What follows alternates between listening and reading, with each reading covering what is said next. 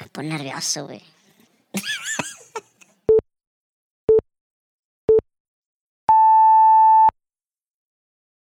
Este es el episodio número 97 de The Right One. Miller, dale play. Es lo mismo.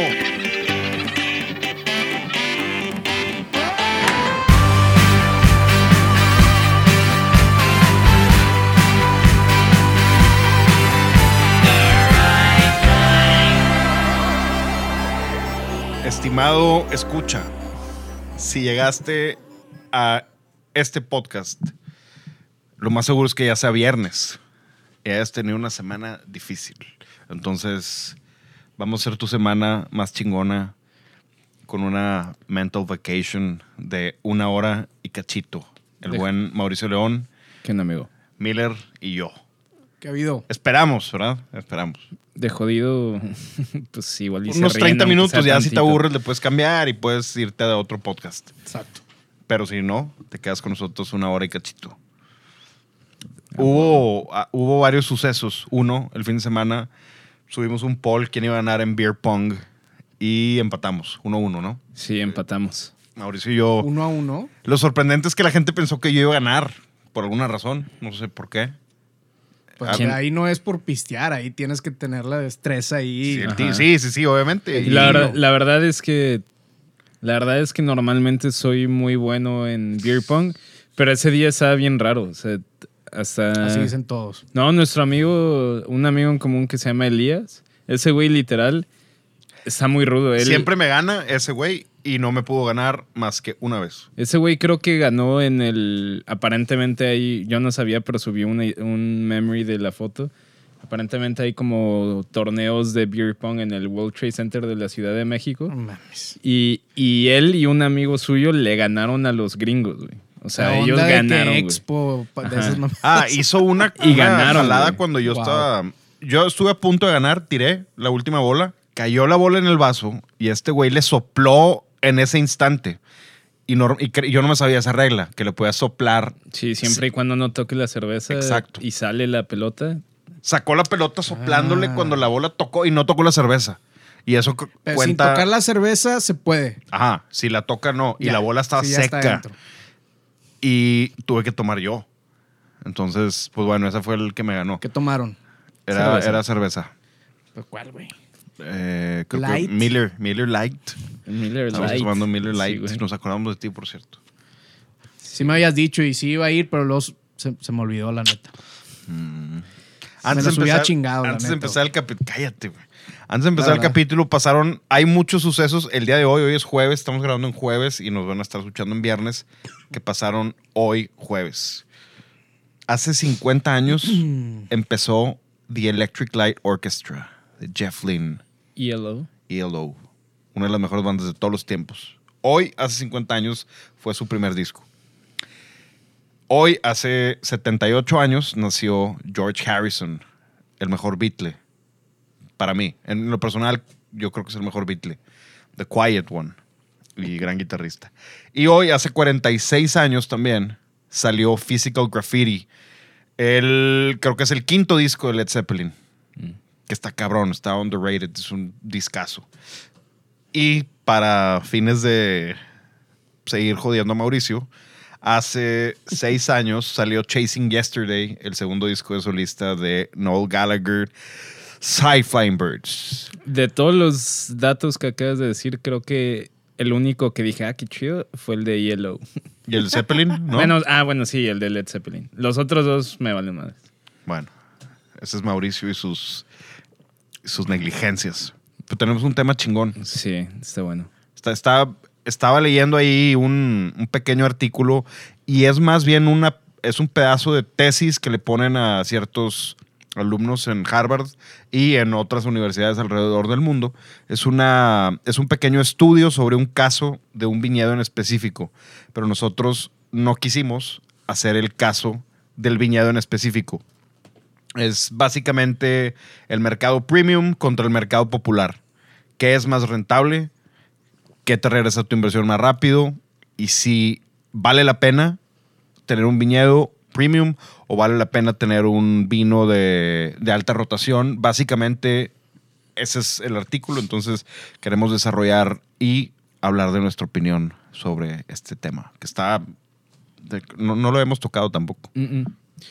Que digo, también, por ejemplo, cuando estuve en España en la maestría, y ahí me sorprendió que para el gobierno español y en general la Unión Europea para todos sus estudios de mercadotecnia, eh, si no mal recuerdo, la categoría de vino premium empezaba creo que en 15 euros, 20 euros. Sí, O sea, que pues uno pens- o sea, si haces la, la conversión, pues, o sea, literalmente vinos de 450 pesos ya están considerados categoría premium. Obviamente dentro de la premium hay pues más. ultra ¿verdad? premium. Sí. Lo, lo que queríamos, bueno, ha- hace- hacemos énfasis en eso, porque nosotros vamos a hablar de premium refiriéndonos a los Mouton, Margot, Screaming Eagle, Harlands y todo eso. Viéndolo más bien como ultra premium, ¿no? Más bien, eh, yo lo quise ver de esa manera en vez de. Porque en este estudio, de hecho, premium es de 45 dólares para arriba. En el caso de este viñedo que era Sandlands, que está en Amador County. Y bueno, bueno, pues ese estudio del 2019, las cosas han cambiado un poquito. Mucho, yo creo, estos últimos dos años, pero probablemente regresemos a eso. Y lo primero es, ¿tú crees que el mercado premium sea rentable? En cuestión de tú como dueño, no como ni consumidor. Tú eres dueño y tienes el dinero para poner un viñedo. ¿Crees que te vas por premium o te vas por comercial? Es que quién sabe, pero es, es para montar una marca o para montar un viñedo y es todo. que esa es, un- esa es un- la resolución. Vas a montar un viñedo, más bien. Montar un viñedo, pues siento, si- o sea, siento yo que es que está, está bien complicado porque, por ejemplo, si tú quieres crear un vino de volumen, si tú, te, si tú quieres crear un vino de volumen, pues eh, lo primero, digamos que uno de los primeros, eh, primeras ventajas sería que por ser un vino de precio accesible, entras más dentro del presupuesto de más gente, ¿no? Pero tienes que hacer marca primero. Eh, Pero sí, a eso iba. Pero no, pero obviamente, pues la competencia es muchísimo más ruda en ese, en ese segmento, porque obviamente muchos le tiran a, es- a ese segmento del mercado. Número dos, para pelearte con esas marcas ya establecidas, lo que necesitas hacer es crearle la marca. Y crear la marca requiere de muchísimo tiempo, muchísimo dinero invertido y muchos años de estarle metiendo a publicidad y no necesariamente publicidad tradicional de que revistas o así, sino publicidad. Yo lo consideraría también literal si fueras una marca nueva, igual y tú lo viviste con Nan, pero es literal de que en el primer año voy a tener 100 botellas para degustaciones, porque yo quiero ir a todos los pinches eventos, yo quiero ir a todas Sí, las cenas, yo quiero ir todo a que la gente lo pruebe. Y eso, pues quieras o no, pues es, o sea, tienes que invertir en esas botellas. Eh, obviamente también pues requiere mucho tiempo porque pues eh, muchas, muchas veces digo, también yo lo veo en la tienda, llega mucha gente con, con marcas nuevas de vino y a veces siento que siento que ellos como que hacen el estudio de mercado o hacen como que la, el plan de negocios a la mitad, muchos de ellos, como que muchos de ellos es chido, hago el vino, hago la marca, hago las etiquetas, hago la identidad de la marca, bla, bla, bla, bla, bla. Y ya, se lo ofrezco a las tiendas para que lo vendan. Y como que siento que muchos de ellos ahí terminan su, su plan de negocios. Y es, ok, perfecto. O sea, yo como tienda, tu vino está rico y lo que quieras, yo lo pongo en anaquel. Y sí, obviamente también es, es labor mía promoverlo, pero es más labor tuya, que eres el dueño de la marca, hacer cosas para que se mueva Capacitar uno. capacitar, hacer eventos, porque pues eso te corresponde a ti. O sea, la tienda, la tienda no va a ir a organizar un evento en una, una cena maridaje que diga, o sea, bueno, sí, o sea, sí lo puedes hacer, pero muchas veces, a veces siento que se pierde esa parte por la gente que empieza en marcas de vino, piensan que por ponerlo con una tienda y con un distribuidor, ya ellos se lavan la mano y, y ya todo cae de su lado. Y no, no va por ahí. Al contrario, pues el que más debería de estar interesado en decir, oye, quiero hacer una cena maridaje con tal restaurante, pues es el dueño de la marca, no el distribuidor, porque el distribuidor maneja 85, 200, sí. vino, eh, 85 bodegas de a tres etiquetas cada una, pues son más de 200 etiquetas. Entonces, eh, siento que mucha, mucha gente a veces se detiene ahí y por eso pegarle a volumen, donde igual y tus, tu margen de ganancias está más sacrificado, pues pegarle a volumen requiere mucha inversión de tiempo, de producto, de dinero y pues tener mucha paciencia. Yo creo que mi, mi producto es un producto medio. Yo lo viví con Nan. No es un producto comercial, comercial, comercial de volumen exagerado. Son 700 cajas al año. Pero me tocó vivir eso de... Toma vino mexicano. Oye, son dos cajas para como entrada más cinco cajas para el tasting. Pone tú que el siguiente año fue lo mismo. Más las que te llevas para vender. Y luego el Fevino y que tienes que otras dos cajas más las que llevas para tasting, más las que llevas eh, para que prueben los meseros, capitanes, dueños de restaurantes, tu costo de marketing incrementa mucho. Y eso es en, el, en el- la parte de volumen o un poquito más comercial. Pero si te vas al premium, donde llegan marcas, vamos a hablar yo creo que un poquito más Harlan State, Screaming Eagle, estos güeyes que Stan Kroenke se dedica a las bienes raíces. Bill Harlan se dedicaba a las bienes raíces. Por, el, por ese lado, en el tema de, de los vinos, de estos vinos, grandes vinos californianos, pues tienen, tienen el terreno, ¿no? Ya crearon la marca y no se, creo que no se tardaron tanto. Harlan nació en el 84, el viñedo. Y para el 90 ya tenían 100 puntos de Parker, ¿no? Tien- te- obviamente te tiene que pasar algo así para crear una especie de, de marca, pero... No, no, y también, digo, también es diferente, o sea, si eres, si eres Stan Kroenke, el dueño de lo- del Arsenal, de los, de los Rams, de los Nuggets de Denver. de los Nuggets de Denver, o sea, de los más millonarios de Estados Unidos, y aparte estás casada con una de las herederas de Walmart, pues imagínate, digo, estoy suponiendo porque... Tienes no- tiempo. No, no. Tienes mucho tiempo. No, deja tú el tiempo. O sea, estoy suponiendo porque pues, no he estado en esa posición. Pero si tengo una bodega que hace un vino rico, o sea, hace un vino bueno, lo único que yo digo de Screaming Eagle es el precio, pero el vino está rico. Pero si eres esta persona importante, probablemente dentro de tu círculo social, no necesariamente amigos, pero gente que te conoce o que conoce a tu esposa, pues seguramente hay como 300 igual y gente también millonaria que por quedar bien contigo, de jodido, te compra una caja.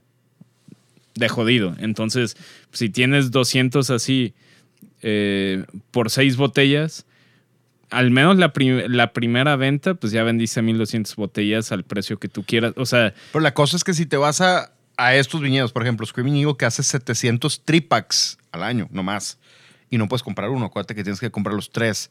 Y es un mailing list, y el mailing list te limita a 24 horas, que si no lo contestas pasa a la siguiente persona. Te estás yendo a un nivel premium, extra premium, el cual para mí no es necesario. Se me hace medio innecesario ponerte esas reglas tan exageradas. Tampoco lo tienes en retail, no lo tienes en tiendas, no lo tienes... pues es que también es parte de la marca. Te lo Es- garantizo que lo hicieron Obviamente, a no, claro. propósito. Igual, Harlan State, la intención es que no te entiendas. La intención es que tú compres tu. Ahí es, si es un six-pack, solamente un six-pack al año. Y, por ejemplo, Bond te dan, creo que, si no me equivoco, tres, tres, tres, tres y tres.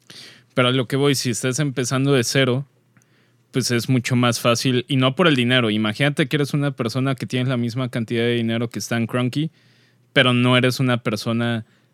Imagínate que tienes el dinero, pero no tienes los contactos que tiene Stan Kroenke. Stan Kroenke, si produce... ¿Cuánto dijiste? ¿700 de a 3? 700, 700 tripacks O sea, 2100 botellas produce. anuales. Pues, te garantizo que las 2100 nada más por sus contactos y por gente que quiere quedar bien con él o con su esposa o con sus familias, de jodido ya vendió más de la mitad nada más entre esa gente. Entonces, tú lo lo que- ves rentable. De- de esa manera. Si, si es de esa manera, es rentable. Si eres Stan Kroenke, si, si eres una persona con la misma cantidad de dinero en, el, en la posibilidad de armarte un Screaming Eagle, pero tus amigos no son de ese calibre, pues está más cabrón porque mucha gente siento yo que le compra a Stan Kroenke y, y- o, o Mutón o Vegas Sicilias por el simple hecho, acá igual y no es tanto por quedar bien con la familia Rothschild, sino es porque ah, es, es Mutón, o sea, es, es más fácil vender un vino ultra premium si ya traes detrás una marca de prestigio como es Mouton Rothschild o si traes a Stan Kroenke y a la hija de Walmart detrás. Sí, eh, de, sí, pues sí. Estás casado con una Walton que vale Sí, más que Walton, tú. eso, se me está... Sí, Sam sí. hija de Sam Walton. Es, es- obviamente, no necesitas dinero. Tienes el tiempo para que tu Screen Eagle desde los 90 que empezó, se tardó hasta el 97 en funcionar, que fue cuando te dan los, los famosos puntos. Pero a, a lo que iba más bien es, hay bodegas, por ejemplo, hay una bodega en Napa que se llama Dana States y es de un chino. El chino llegó, era el importador de todos los grandes vinos y al final dijo, pues yo quiero poner una bodega. Le costó no sé cuántos billones hacer la bodega. Estuve viéndola, fui a la bodega, estábamos platicando con, con uno de los, no me acuerdo si era el, el GM ahí. Ara Miller. Échale, tómale, Ajá. Miller. Ajá. Si quieres, pásame a mí también antes de acabar con esta idea. A ver. Seguimos con el tapete limpio. Sigue. Y le preguntamos, oye, ¿en cuántos años piensa este? No me acuerdo cómo se llama el señor, el dueño de la bodega, pero es un chino. ¿En cuánto tiempo cree él que va a tener su retorno de inversión? Y dijo, no, no, no, no. Cuando le preguntaron a él en Napa, cuando él compró el terreno, le dijeron, oye, ¿estás de acuerdo que esta lana no la vas a ver en 30 años? Dijo, ¿quién dice que yo la quiero ver? Esa lana la van a ver mis nietos y es muy su problema si la recuperan o no. Yo solamente quiero hacer vino chido. Pues el business plan y lo, y lo platicó aquí Juan Dios cuando estuvo, que yo no estuve en esa plática porque no pude, pero, pero lo platicó, que el Castillo de Cuscurrita, el business plan de Castillo de Cuscurrita se planeó para que el, el, el Roy, el, el recuperar su inversión, sea, fuera 45 años y le pusieron 45 años No por ponerle un número. Porque, pues, saben, porque desde un inicio ellos no lo hicieron con fines. Voy a decir, no lo hicieron con fines de lucro. Obviamente sí son fines de lucro, pero me refiero a que no se Pero no como el dedican. negocio del año. que No se dedican Sí, no, ahorita. no- no es de No que se te va a dedican dejar a en uno, vino. dos, tres Sí, años. Exacto. Entonces, te digo que también algo, algo que alguna vez. De hecho, creo que fue Humberto el que me lo dijo. Que el, que el, el negocio de alcohol. El negocio de alcohol. En el momento en el que tú empiezas. O sea, el alimentar. No me lo dijo exactamente con estas palabras, pero así me estoy acordando. eh, el negocio de alcohol, ya sea tequila, whisky, vino, lo que sea. Si de ese negocio en un inicio depende si tu familia come o no come, muchas veces vas a empezar a, a- a joder un poquito la calidad. Porque, por ejemplo, un vino, una añada, o sea, al vino de cierta manera no le importa, entre comillas, más bien no, no entre comillas, no le importa que tengas que pagar la renta. Si el vino está bueno a los 18 meses y tú tienes que pagar tu, eh, terminar de pagar tu casa a los 12 meses, una de dos, o dices, puta, pues lo adelanto para poder pagar esto, pero pues si lo adelantas, igual y estás haciendo que no el vino puede haber ese tipo de presión ahí. Sí, no, y no vas a dar una buena impresión con el vino. El vino no va a estar. A su potencial máximo que podría estar si tuvieras esperado. Creo que, la, frase, la frase de Humberto era que el vino no obedece escenarios ni. Algo así. Algo así, ¿no? La- iba la frase por ahí. O como la cannabis también, si te adelantas en el secado o curado, tu cosecha no, no va a ser lo mismo. No a Vas a perder mucho. No, Sí, y eso- por adelantar las cosas, ¿verdad? No, y también, pues, también supongo que el- si hay alguien que se dedica a hacer, por ejemplo, Moral y, y Guillermo con charcutería, supongo que es lo mismo, ¿no? Si dependes de, si literal dependieras de vender charcutería y tú sabes que el mejor curado para hacer un buen prosciutto de pato, no sé, son nueve meses, pero tú necesitas a los cuatro meses ya sacarlo porque pues porque tienes cuentas que pagar y así, No, pues, pues, o sea, si lo adelantas, le estás dando en la madre a la, A la calidad. a la calidad. Entonces, al final es un círculo vicioso que siento yo que lo adelantas. Pues sí, y muchas veces en el tema del vino, muchos dicen que la primera botella es la más difícil de vender. Para nada. Yo creo que la, la- yo No creo que las- la segunda botella es la más difícil de vender. Porque la primera botella, si tú llegas a la tienda y te quiero vender, ya ojalá yo creo que para el segundo semestre del año ya va a haber vino austriaco de dos bodegas muy buenas. Bien. Si llega. Fin. Sí, güey, va- vamos a traer un tinto de Zweigelt, de uva Zweigelt. No sé si se diga así en austriaco, pero pues así lo di- así me lo enseñaron en Estados. Unidos, así que así lo digo. Pero, pero si llega ese vino y llega una persona y yo lo, yo lo logro convencer de que la compre, la primera se la va a llevar sin tanto problema. Si regresa y la vuelve a comprar, pues es porque se hizo bien, pero tratar de venderle la segunda botella si no le gustó o si el vino no está de Pero buena eso, eso calidad. depende del producto. Sí, la primera, no botella, la primera botella te la van a comprar. La segunda, o sea, si recompran el mismo vino que les recuperaste es porque hiciste algo bien. O sea, tanto en la recomendación como el producto, pues también es de calidad.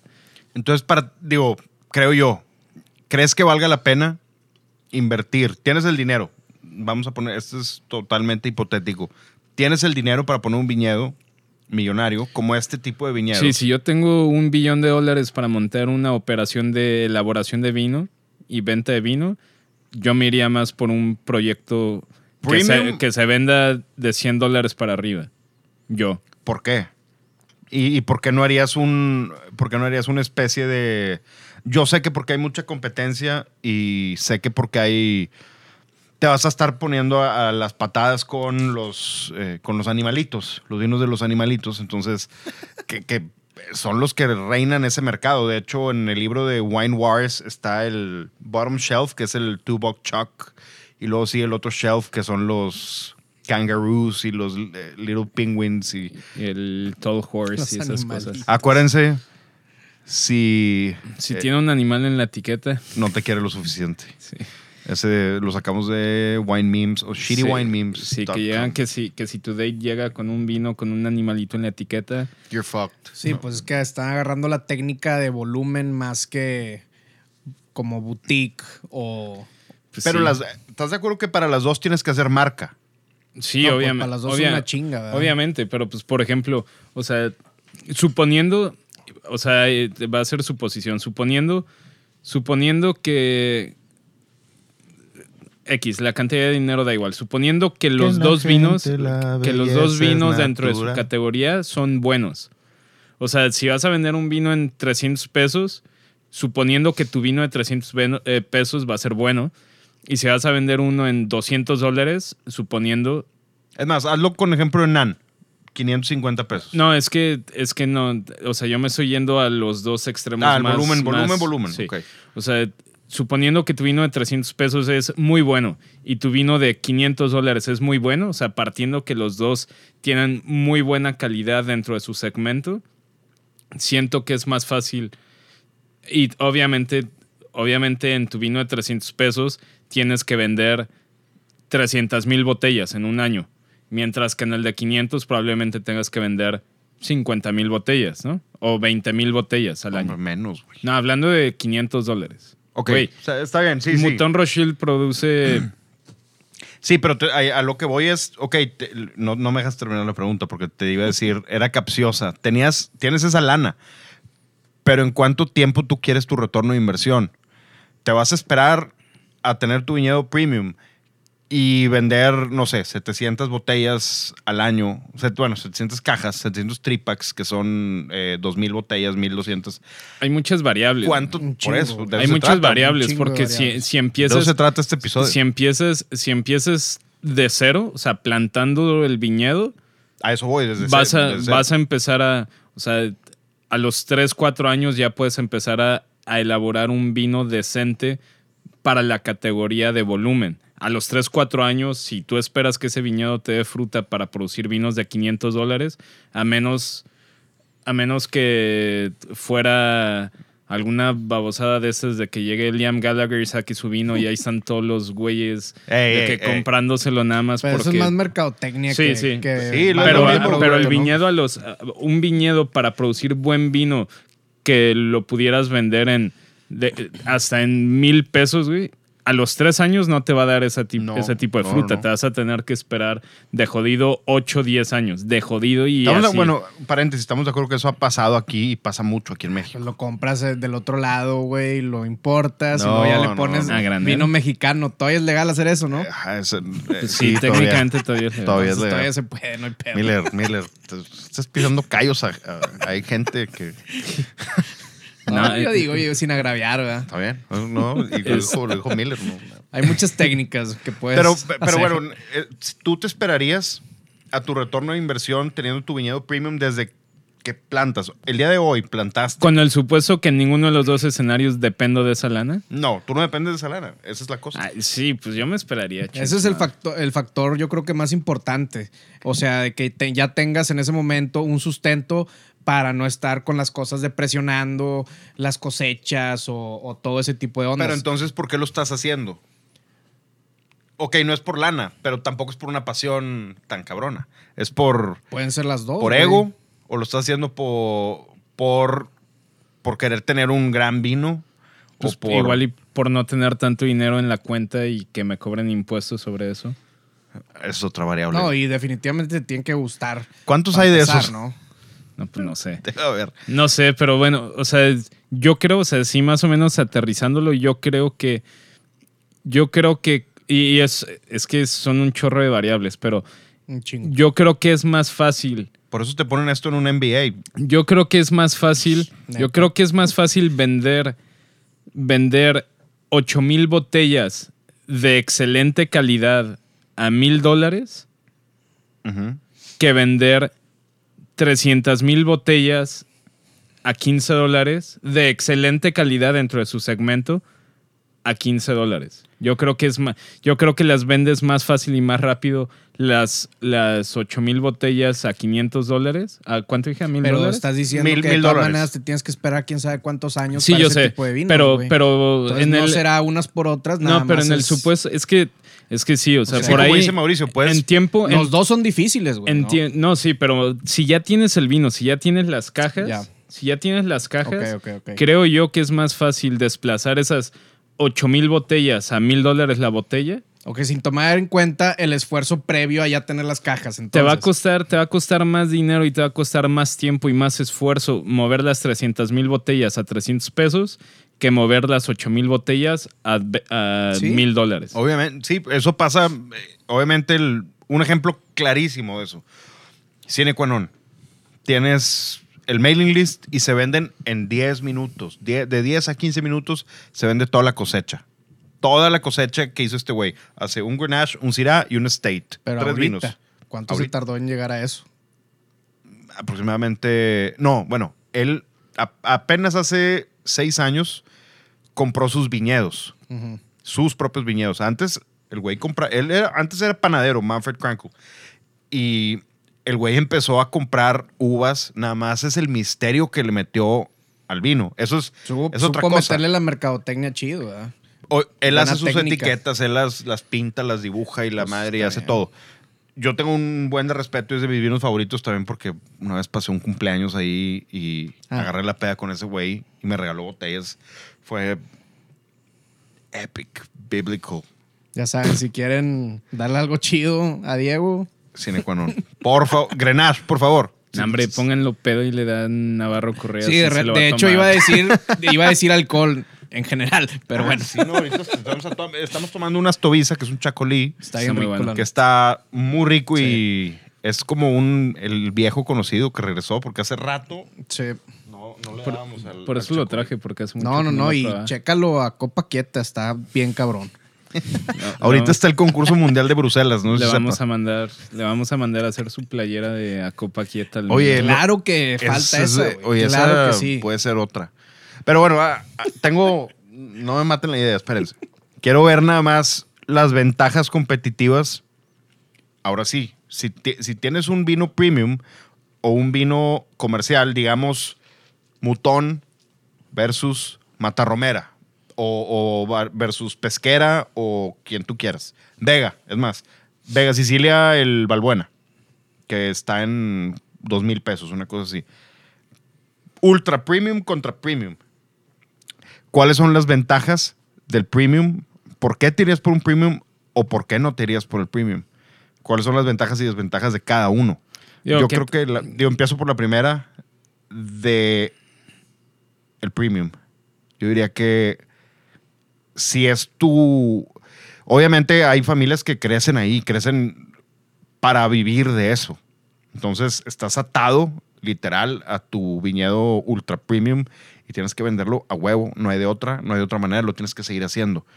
Eso puede ser un arma de dos filos. Puede ser tu ventaja porque vienes de familia o es una presión para ti de chinga, tengo que hacer lo que estaban haciendo bien antes y ahora yo soy el que lo tiene que hacer.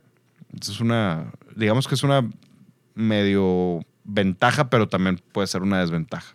Digo, también, también de cierta manera yo creo que yo creo que también para llegar a esa categoría de ultra ultra premium, o sea, como estábamos hablando de los Screaming Eagles, Harlan States, Mouton Rothschild, Krug, todas esas, todas esas categorías de vinos ultra premium, eh, la Romané Conti, todos esos. O sea, básicamente botellas que se venden arriba de mil dólares cada una. Bueno, Mouton y esos depende de la añada. Puras pero cosas que Mauricio tiene en su, en su cava. Sí, ya dijimos hace dos El episodios. del diario. Seguro. Sí, tiene el, el tres cuartos de su cava llena de Krug. Bueno, no mames, estaría chido. Bueno, Imagínate, imagínate nada ¿qué, más. ¿qué preferirías? ¿Seis botellas en coso? ¿Qué preferirías? ¿Seis botellas, seis botellas de Krug, Club de Mainil? ¿O seis botellas de eso? ¿O un refri, un refri de 48 con dos añadas, una, una, bueno, no de 48, además de, ¿cuál es el que sigue? 90 y cacho Ajá, botellas sí. con todos los productores de Special Club, una añada joven y una vieja. Que probablemente en precio anden por ahí. Porque las Special Club, las más caras, se venden en ¿Sabes qué? Madre, 200 yo- dólares. Yo me la- quedo con el Close Juvenil de, de. Krug. Yo no. De- depende del año también. ¿Qué año me vas a dar? ¿Me vas a dar una cada año? ¿Un 96? ¿Me vas a dar un 89? No, son 6 del 96. Ah. O 6 del 2002. No, bueno, me, me me voy a quedar con, el, eh, con los Special Clubs. La también. neta. No solo en volumen, sino se me hace más... Obviamente es más Loco. aprendizaje, es más, es muchísimo más interesante. Porque pues tienes de dónde probar de todo. Y si lo quisieras hacer para farolear, igual, que, igual y con los Krug faroleas al güey que es label drinker, con la colección de Special Club, faroleas y- e impresionas a Madeleine Pouquet o a Jancis Robinson. Siento que Jancis, Ro- siento que Jancis Robinson se, eh, se emocionaría más por ver por tu refri chido de con Special, Clubs, Clubs. a ver uno de Chloe Menil sería de que, ah, sí, a huevo. no, los- los veo- también, ¿no? Es obvio. Los veo cada 15 minutos en, entre, en el medio, güey. O sea, de que chido, qué bueno. O sea. Abuelita, abuelita Jancis toma Close Juvenil en la mañana con jugo de naranja. Pues quién sabe, igual y sí, pero ¿Tú crees que no le mandan para que pruebe? Claro. Ha de tener obvio. que hacerlo todo el día a huevo con la cantidad de vinos que tiene que probar. Es obviamente. Todo- o sea, no hay de otra. No pudiera. Pero oh, quiero hacer un paréntesis en este episodio porque el, en la semana Antonio Galoni declaró al Winemaker of the Year. Y el Winemaker of the Year fue Tony Biaggi de Hourglass. seguramente escuchó el podcast y escuchó que yo había dicho que era El único que te gusta de Napa. el que me gusta de Napa y dijo, a huevo, güey. De que Entonces, le voy a dar el premio a eh, este güey. Del año un- 2020. No, en el 2020, eh, o sea, el año pasado, el Winemaker of the Year, Tony Biaggi de Hourglass, de nuestro buen amigo Jeff Smith. Del año pandémico. Felicidades. Tony. Qué chingón. Y, y bueno, pues estamos, estamos viendo Ya me escribió Antonio Galoni de que gracias por el tip. Mauricio ya se le subió porque ahora cree que, que tiene el mismo paladar que Galone. Eh, che payaso. Mauricio, no Galeone. Vamos a esperar que Galone venga un día Sería y chido. nos, nos tome una llamada. Sí, Pero. Tony Biaggi es seguro que sí. Entonces, todo tranquilo. Y junto con Jeff, probablemente. Entonces, bueno, vamos a seguir con esto porque tengo una. Bueno, no me dijiste las, las ventajas o desventajas. Ah, esa es lo que iba. Yo creo que para llegar a, poder vender un vino de esa categoría de ultra eh, premium es porque como algo tuviste que hacer muy bien. Una, por ejemplo, hablando de los vinos del Nuevo Mundo, pues Mouton, Lafitte, Latour, todos esos llegaron porque pues, pues fueron clasificados en 1855 como los mejores cuatro vinos y después Mouton eh, después lo metieron. Pero eh, ¿qué hicieron bien? No sé, igual y sus vinos están deliciosos en esa época y por eso los, cat- los categorizaron así. Digo, acuérdate que fue por precio también en sí. ese entonces. No, yo sé, pero pues el precio, pues, o sea, o sea, yo sí creo que la gente no es tonta, güey. O sea, les podrás vender una botella de dos mil pesos de un vino malo, se las podrás comprar una vez, pero pues no te la van a volver a comprar la segunda vez si el vino no está bueno. Entonces, algo, algo, algo hicieron bien.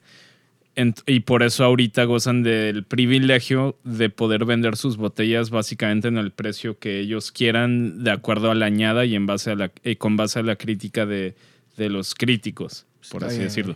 Eh, Harlan State o inclusive Cine Qua ¿qué hicieron bien? Seguramente, yo no hace mucho no pruebo Cine Qua Non, pero sus vinos están ricos, pero lo que hizo muy bien es crear ese Culto. ese culto de decir, yo quiero pertenecer a ese círculo. O sea, no me importa si el vino inconscientemente es, el vino me vale madres. O sea, porque el vino partes de, partes de la base de que el vino está rico.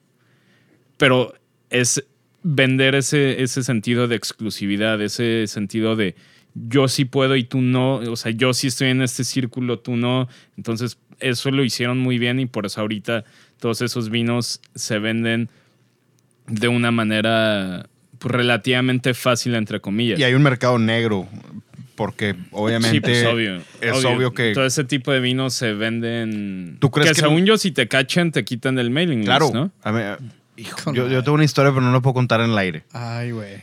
Voy a contar la mitad. Sin, o sea, sin nombres. Sin, hijo, si no, ok, sí, lo voy a contar la completa y sin nombres. Ok. No voy a decir dónde, quién ni cómo.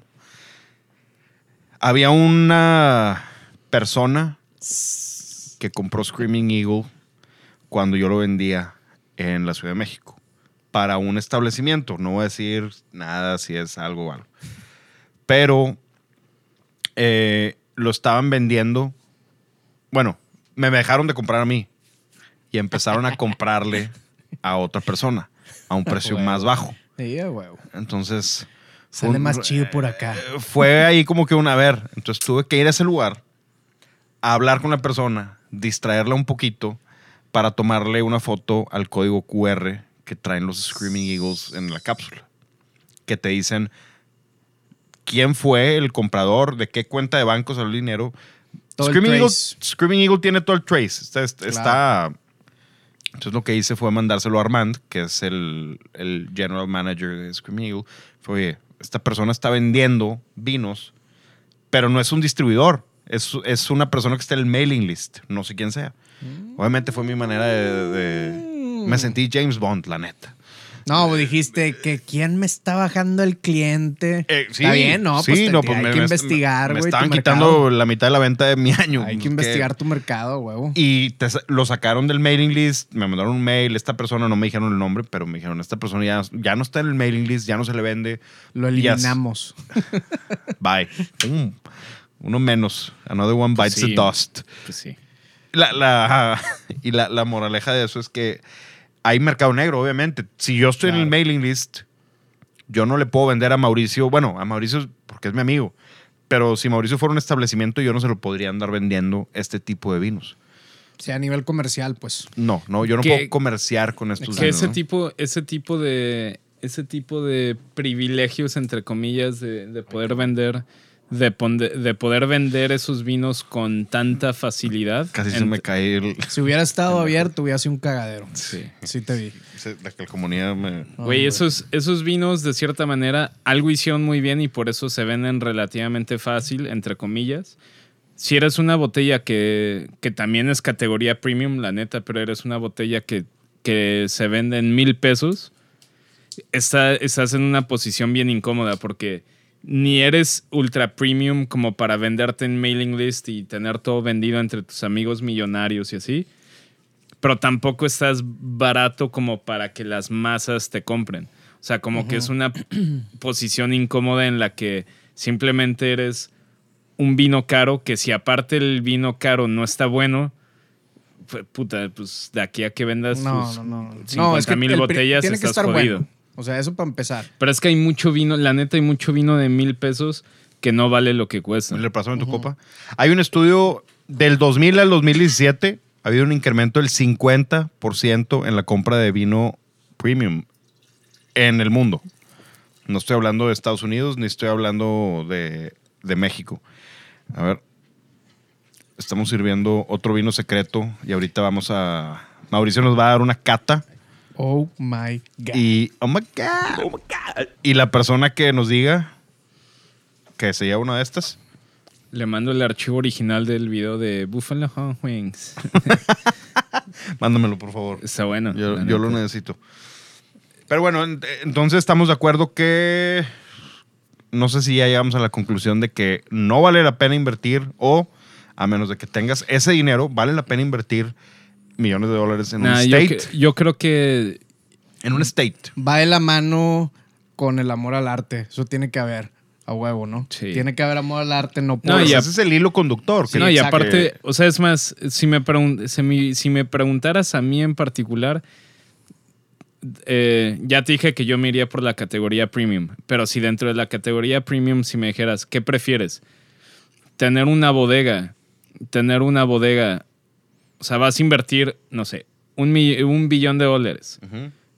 un camino es va a ser un va a ser una van a ser viñedos y va a ser un lugar de producción muy chingón, top of the line en tecnología y todo y el vino va a ser excelente o invertir en una casa bonita, un plan de, enoturi- de enoturismo donde el lugar esté bonito, aparte tengas un restaurante, el lugar sea agradable, tengas planes de visitas y todo, y el vino no va a ser excelente, va a ser muy bueno, preferiría irme por el de muy bueno.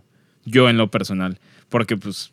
o si sea, le vas a invertir tú al enoturismo. a los dos les voy a meter un billón de dólares. Nada más que uno es enfocado en tecnología, en hacer el mejor vino, en hacer un vino excelente. El otro es invertir en un vino.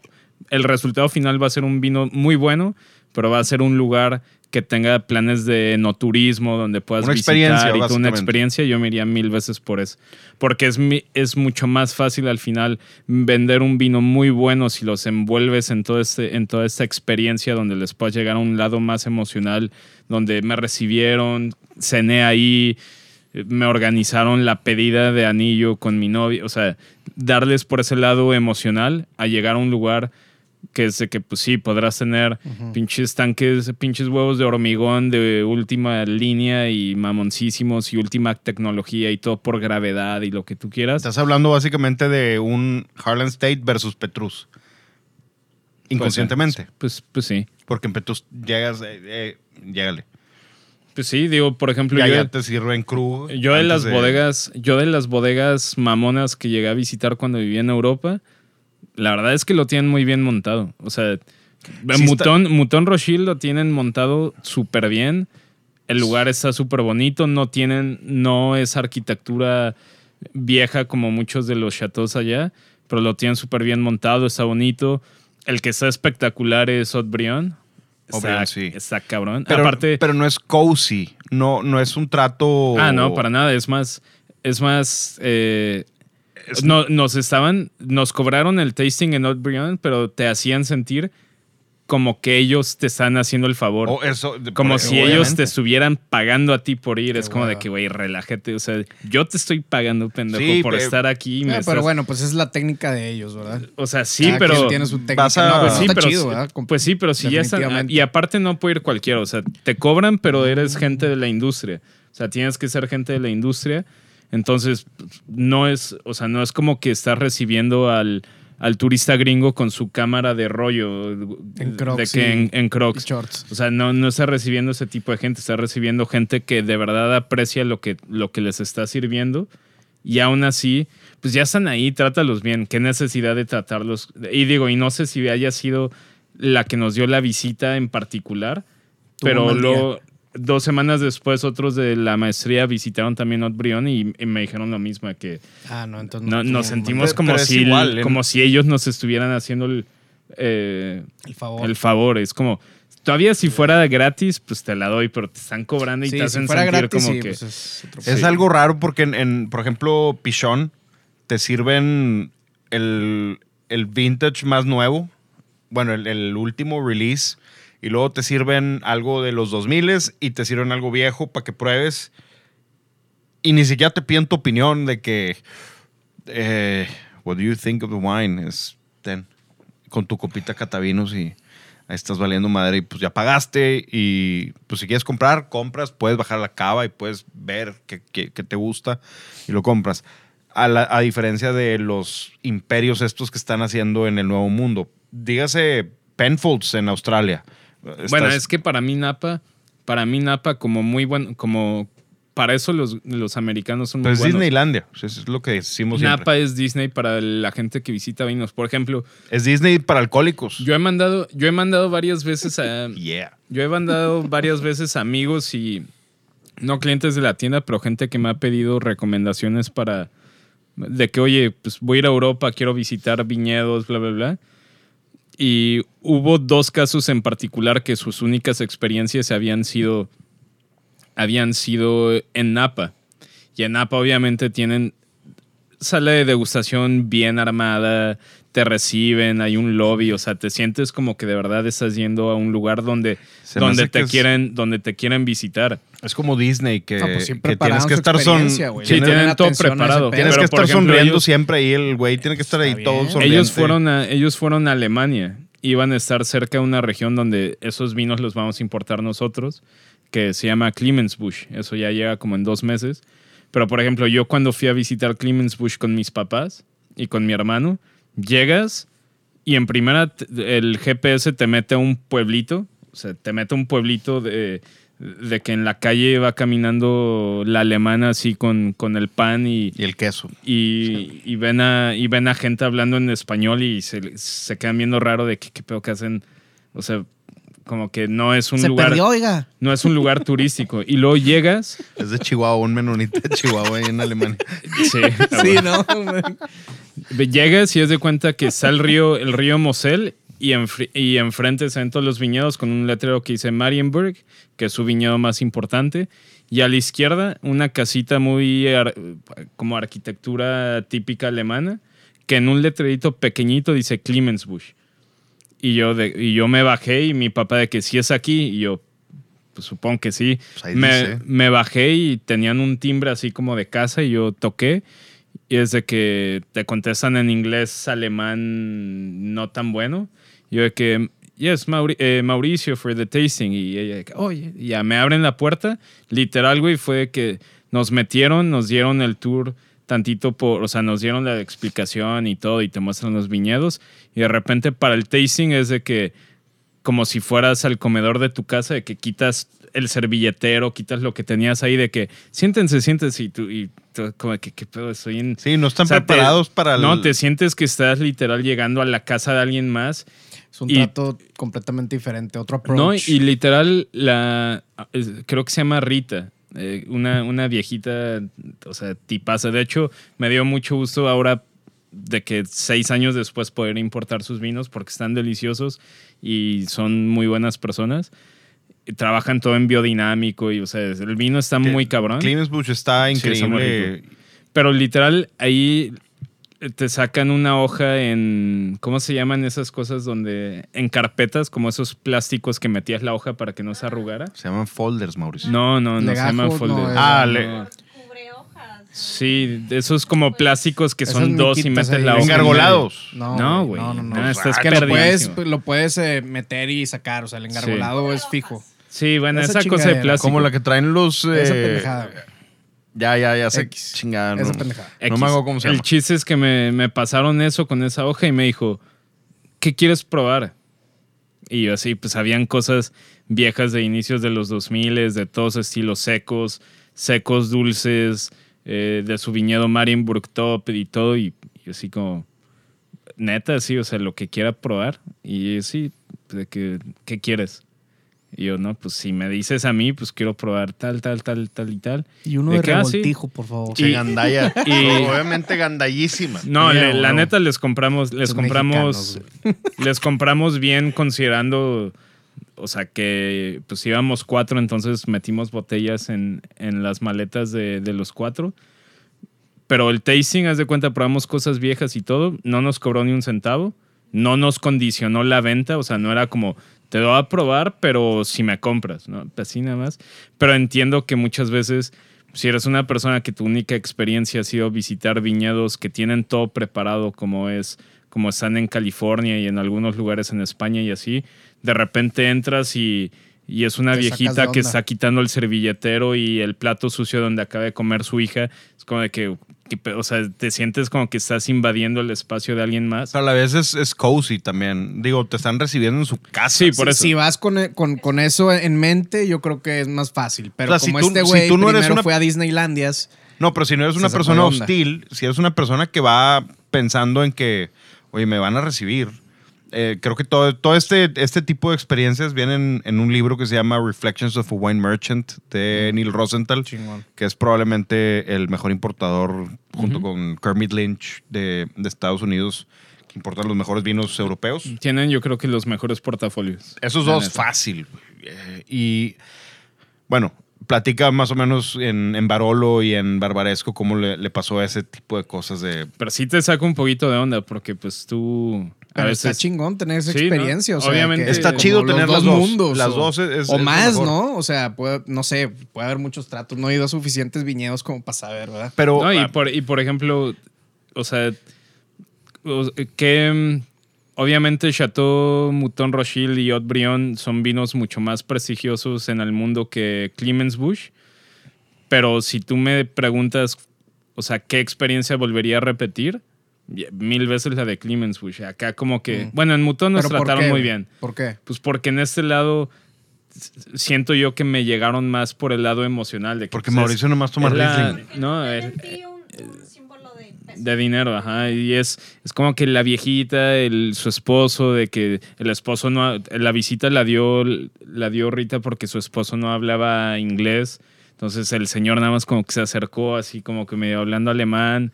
Es- eh, mi papá le dijo de que Dorsch le mostró el apellido que es alemán. Ya Low. fue- y ya como, como que empezaron de que ah, a decir cosas en alemán. O sea, que, que nadie entiende, no, no entendemos alemán en la familia ni nada. Sé que según no, yo. es que mi hijo, pues le gusta el vino, ya sabe. O sea, te pegan- más, te pegan más por lo emocional, entonces es como literal probé vinos en el comedor de esta viejita y su chingón. esposo y acá casi casi es como de que güey, neta viendo el reloj de que pues, qué chido Claro, que porque viene el siguiente hora- tour, ahí viene el y a qué siguiente hora le tour. llegan porque Claro. ya me dieron hueva. Sí, Sí, pues y ya, aparte no, y vamos a cenar y la y aparte páguenme y aparte eh, tienen que comprarme. Y déjame te O pongo sea, la pulserita y le. casi, hace- casi. Hace cuenta, ¿no?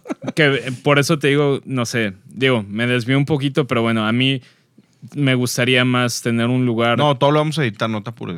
O sea, ten- teniendo un lugar donde, no sé, siento yo que está más padre tener un lugar donde crees una experiencia y el vino sea muy bueno a simplemente tener una fábrica, entre comillas, de vino que crea un vino excelente.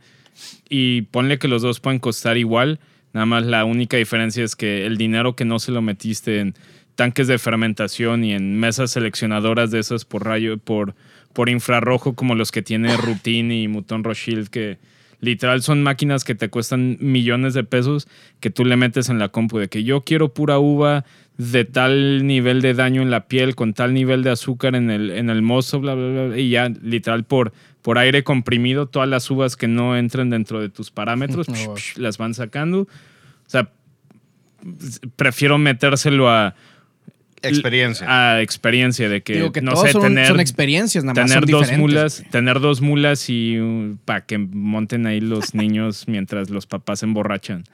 No sé, no sé. Mm, no, no te metes en problemas y no vas a dejar paralítico un, Un niño. pony ahí, un, un, un pony, un pony. Pero eh, creo que yo a todo esto le veo un hilo conductor, que es al, al final a lo que quería llegar, que es al final si estás comprando un vino de gama media o un, un vino de gama baja o un vino de los famosos, los comerciales, los Vegas, que vamos a, a decir los Vegas Sicilias, Matarromeras, todos estos Riberas del Duero, ciertos Riojas increíbles, son grandes vinos, pero no están en la categoría premium. No, si por mí fuera y me dirías qué vino es premium, yo diría López de Heredia, Viña Tondonia, Gran Reserva, pero no va a entrar en esta. En España sí entra en esta categoría. Aquí no entra en esta categoría. En, en este país y probablemente en Estados Unidos tampoco. Pero a- lo que yo veo como un, un hilo conductor es que, no sé si Mauricio esté de acuerdo conmigo, los vinos que están en la gama premium son una inversión. Es básicamente como meter tu lana al banco y esperar un, un O sea, retorno. al final estás comprando propiedad, güey. Estás comprando terrenos que siento yo que de jodido no se van a devaluar. Exacto. Mínimo O sea- ahí no le vas a perder. No, pero tú, no, tú con- es que estás tocando un tema bien interesante eh, que era el ultra. Vale madre. El, no, lo que yo voy es del lado del, del consumidor. Si yo me compro una botella de dos mil dólares, como es un Screaming Eagle, y el trip pack vale seis mil dólares, pues es una inversión. Yo tengo ahí, imagínate que yo tenga un trip pack de Screaming Eagle, si yo en...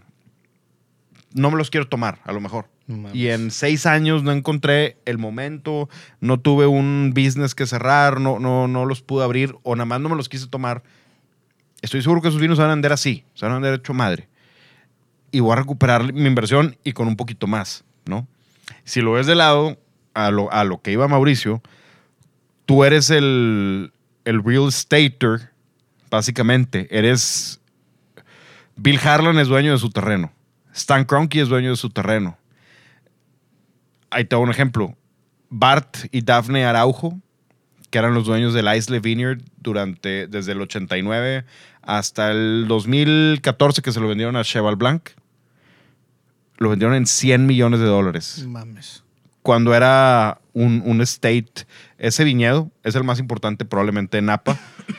Ese viñedo les costó a ellos 800 mil dólares. Esa es mamón, güey. Se lo compraron a Joseph Phelps. Y lo vendieron en 100 millones de dólares. Y se fueron a hacer un vino X. Yo ni siquiera lo he probado, ni siquiera sé cómo se llama. Nada más sé que se fueron a, a desaparecer, a hacer A un vinito. relajarse. Sí, pero, pero es lo que pasa cuando es una marca. ¿No? Bueno, una, ma- una marca y un terreno que mucha gente se lo está peleando porque está comprobado que tiene el potencial de producir fruta para hacer un vino muy bueno. Pero si tú fueras, si tú tuvieras esa lana y dirías, Stan Kroenke está vendiendo. Yo- si yo Eagle". tuviera 100 millones de dólares para aventar en un terreno, probablemente lo aventaría en un terreno en una playa en México, en una mansión y no movería un dedo en mi vida. No me metería a hacer un vino, güey. Por eso. Sí, no, ya. O, ah, O no, sí. o haces algo más chico nada más por No, el pues, simple gusto de tener que- un vino, güey. Es que, el, es que la industria del vino, como lo hemos dicho varias veces aquí, no es tan glamour. Como no es que glamurosa, es una chinga, es una. No, putiza. es una chinga, pero pues obviamente si, si es eh, una escala menor, pues es una chinga que te puedes aventar tirando hueva, ¿no? ¿O no? ¿O me equivoco? Mm. O sea, si fuera a agarrar un... Si tengo 100 millones de dólares en mi bolsa y... Sin quiero- verlo como inversión, y- sino como un proyecto No, tuyo quiero agarrar personal, un hobby. Quiero agarrar hobby, un hobby. exacto. Me pongo a hacer cerámica, güey. O sea, No, Ah, pero, bueno. ok, vamos. Mauricio, no. Digo, si te gusta más hacer cerámica. No, me gusta ¿Que el más el, vino? Pues me sí, gusta güey. más el vino, pero por eso. la cerámica no es una chinga. no, ya sé, pero si Vender vino, aunque, nada más le pones. solo produzcas Sí, pues 5 sí. mil botellas, pero venderlas como quieras es un De hecho, rollo. eso yo creo que de lo que acaban de hablar ahorita, de conclusión, casi casi me llevo que, entre comillas, lo fácil es tener el vino, lo difícil es tu técnica Venderlo. de venta. Venderlo es lo Y más tu sí, approach, que creo, eso una vez lo dijo aquí Humberto, de que tener el vino, pues, ay, tienes tu vino y tu viñedo con madre, pero ahora véndelo, güey. Ah, Sea ya- bueno o sea malo. Cualquier Porque pendejo ya que hace su vino. también hay vinos malos que igual se venden porque tienen buena técnica de venta, ¿verdad? Vale madre. De lo que parte de lo que decía Mauricio, si tienes esa lana, contratas a un, un- a un enólogo, contratas a un director de ventas exacto. y Pues- tú no, tú no haces nada. Tú nada más llegas Para y de hacer, que, oye, para hacer cerámica no tengo que contratar a nadie, güey. Pero tú vas a estar ahí pelándote haciendo la cerámica. Creo, digo, creo que es difícil. Tampoco subestimes a la gente si que hace. No, no, no, no, no es subestimar, pero güey, Seth Rogen en la pandemia Se se, mamó, puso, se que- que puso a aprender cerámica pedos. y está haciendo cosas chidas. Está bien, yo Qué aprendí loco. otras cosas. Yo aprendí a... Hace ceniceros con, con el DS también para poner los, los joints y todo ese pedo, ya los vi. Sí, el Seth Rogen sí, se mamó. Se mamó. Pero bueno, o sea, a lo que yo- a, lo que iba con ese comentario es si literal tuviera esa cantidad de dinero para invertir en un viñedo como el eh, como el que compraron le co- les compraron a los de Araujo, Ajá, The Is- eh, Isle Vineyard. probablemente, o sea, si fuera mi dinero, honestamente, si fueran 100 millones de dólares, No, o pero sea, lo me retiraría, güey. Lo compró Chateau... Ah, No, obviamente. ya sé, el, claro, güey. el VHM, Ajá. ¿no? Güey, pues El es que también Mash. puede haber raza que no puede nada más estar tirando hueva, güey. Tiene que estar activo haciendo cosas, ¿no? No. No todos somos como tú. No, no, no. No, no todos somos, no, no estamos ahí no tirando plan- hueva. No, mi plan sería tirar hueva. Mi plan sería Hacer bases. agarrar, agarrar un hobby que requiera menos chinga que vender, que hacer y vender tu propio vino. Bueno, ya vemos que digo, ya tienes un hobby nuevo que son las fotos. Y Ajá. eso Mejor es- eso, güey, literal. Te, te compras una cámara de pinches 5 mil dólares, lentes de otros 3 mil dólares y te pones a tomar fotos a ballenas en Manzanillo, güey. O sea, no Imagínate sé. las guitarrotas, las Rickenbacker que te puedes comprar con esa lana. Y los nibs, las, las consolas buenos, Nibs que- buenos, buenos instrumentos acá chingones. Armas un estudio También cabrón. puede ser una, una Fácil. inversión. Nada más tienes que cuidarlos bien. Que no se evalúan los O sea, instrumentos no se los chingones. prestes a Diego en la peda. No, Bueno. pues te los deja todos manoseados. Uno, Todos llenos de Dos, chetos, tres, sí. exacto. dos, En tres eso sí más para En eso sí soy Ah, responsable.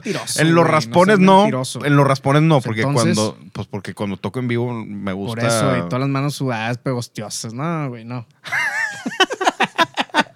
Bueno, Se al- empieza a evaluar ahí con sí, todo ah, lo salino de tus dedos. Eso eh, eventualmente cuando saque un hit, carajo, se va a va a ser valioso.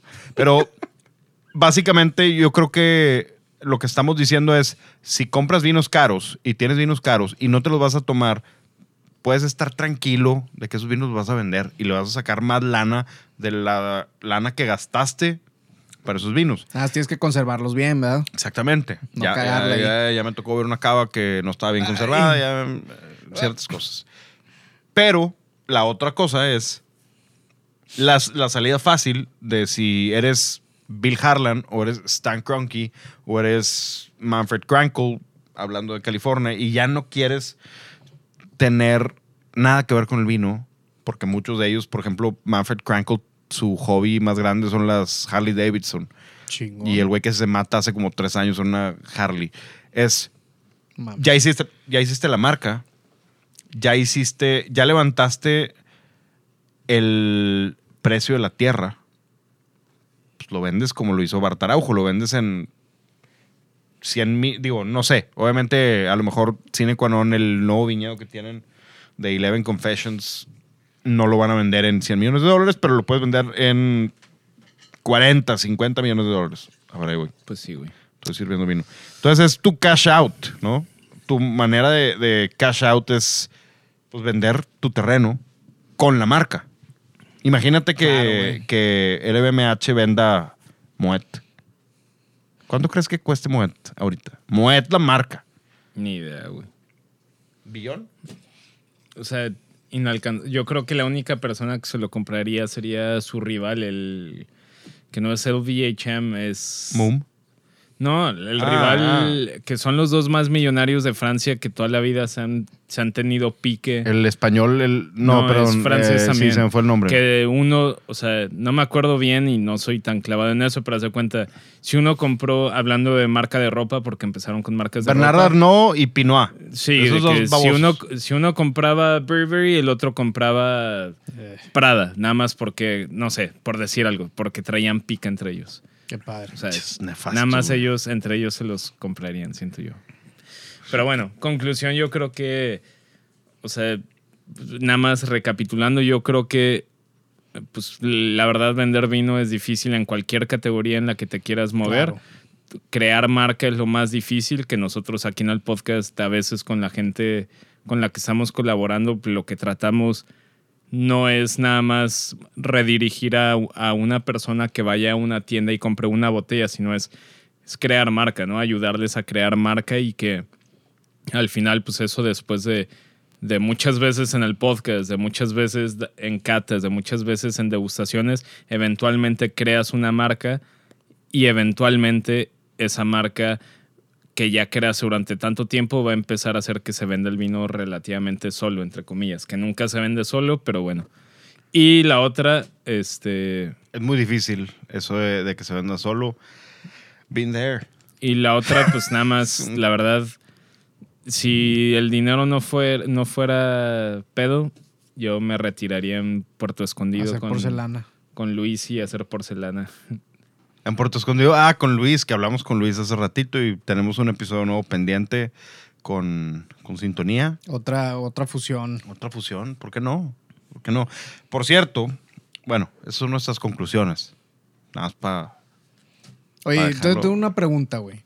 ¿Tú crees que Moet, este 2020, eh, ya no vendió tanto porque los antros estaban cerrados y no tiraron tanto al piso? Eh, buena pregunta. No, creo que vendieron igual y la gente... No, sí, vendieron menos. Yo sí- no, yo, Güey, yo no creo no, que sí, ¿Cuántos ven- vendí, litros güey. no, tú no, crees no. que anual se Sí, tiran sí, al sí, piso? sí, güey? me- sí, me que no se tiraron No, en me el mamé. 2020. Sí, no, ve- vendieron menos, pero igual la misma gente idiota que hace eso. Y perdón, pero pues si son unos idiotas la Si gente te, que hace dijeran, eso. si te dijeran que... Un supuesto, digo, ya nada más estamos hablando pendejadas. Esto es serio, güey. Pero si te dijeran, ¿Cuándo no hemos hablado pendejadas aquí? si No, te, no. si te dijeran que a tu casa te van a mandar, te, van a man- te van a mandar Don Periñón del 2002, todas las, todos los fines de semana, 5 litros A la madre. que recogieron de un piso muy limpio de un antro. O sea, nada más tiene un por ciento de partículas ajenas al champán. ¿Lo aceptarías? Sí, no? ¿Sí? sí. ¿Tú? De un antro, eso es imposible, güey. Sí, Es un supuesto, es un es- supuesto, es es un supuesto. eh, hipotético. Hipotético. No, Sí, hombre, yo también, tener yo sí mil las- cosas, hasta te va a poner, güey. Que a alguien se le cayó alguna chingadera, ¿no? Hombre, güey. Nada más te garantizan que tiene un por ciento de partículas externas al vino. Que. ¿Te madre. rifarías? Yo sí. No estoy seguro. Eh, yo también. Yo sí, fácil. Pues sí. Pero eh, bueno, ese, ese fue el tema de- del día de hoy. Creo que mm, hay buenas conclusiones y creo que puede haber pues puede haber un buen debate en, Sí. en cuanto Sí, sí. a, a este tema. Nos pueden mensajear, nos pueden mandar ahí a at the right wine podcast y at Diego de la P. Y también en la personal es at Mau con dos Us, Mau León.